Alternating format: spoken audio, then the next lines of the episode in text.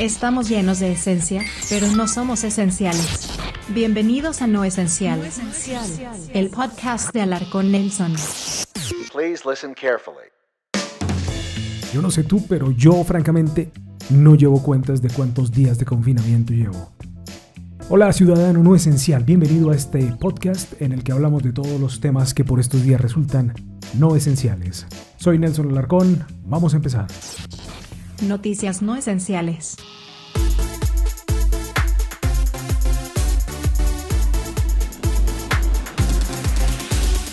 Living in a Ghost Town es la nueva canción de The Rolling Stones, que estrenaron este 23 de abril.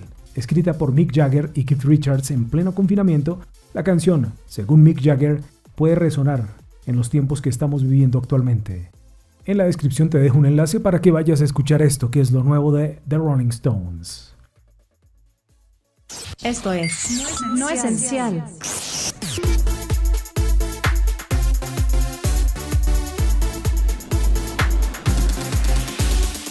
Desde este jueves se realizará una serie de conciertos de Travis Scott en Fortnite.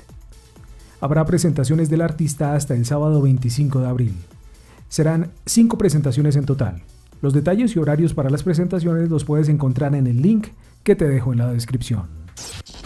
Noticias no esenciales.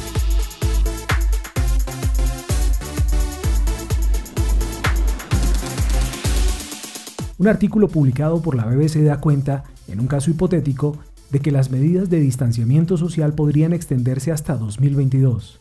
El medio cita a investigadores de la Escuela de Salud Pública de la Universidad de Harvard, quienes habrían analizado que hasta dentro de dos años volvería a la normalidad. Esto es No Esencial.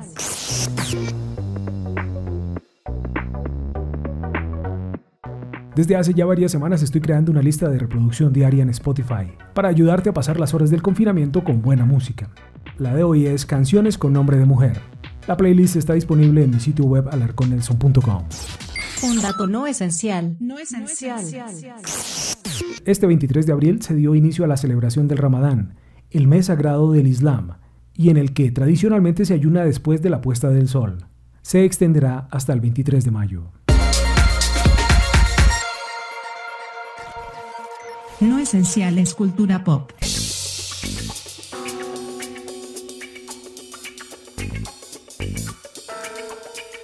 Las redes sociales llevan años deliberando sobre la trilogía de Volver al Futuro, estrenadas en 1985, 1989 y 1990.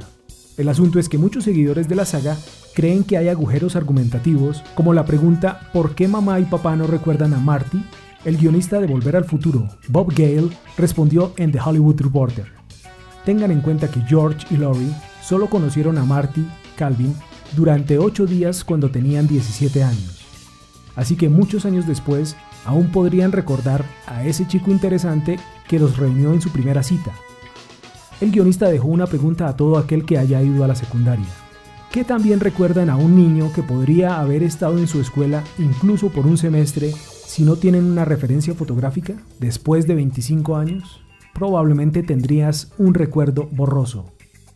Entonces, Lorraine y George podrían pensar que es extraño que alguna vez realmente conocieron a alguien llamado Calvin Klein e incluso si pensaran que su hijo a los 16 o 17 años tenía algún parecido con él, no sería gran cosa, concluyó.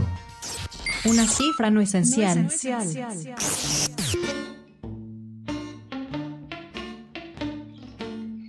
La cifra es 31.760 millones de visualizaciones. Eso es lo que en poco más de tres años ha conseguido Anastasia Ratskinskaya, una niña rusa de 6 años. Su canal Like Nastia, con más de 53 millones de suscriptores, es uno de los más populares en su país y según Bloomberg genera ingresos superiores a 18 millones de dólares al año. No Esencial Podcast.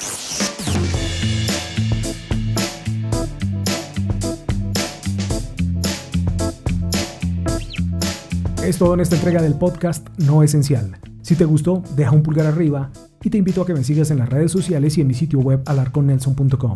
En la descripción encuentras los enlaces. Soy Nelson Alarcón, te espero en una próxima entrega del podcast. Lávate las manos, mantente aislado y seguro. Sayonara, ciudadano no esencial.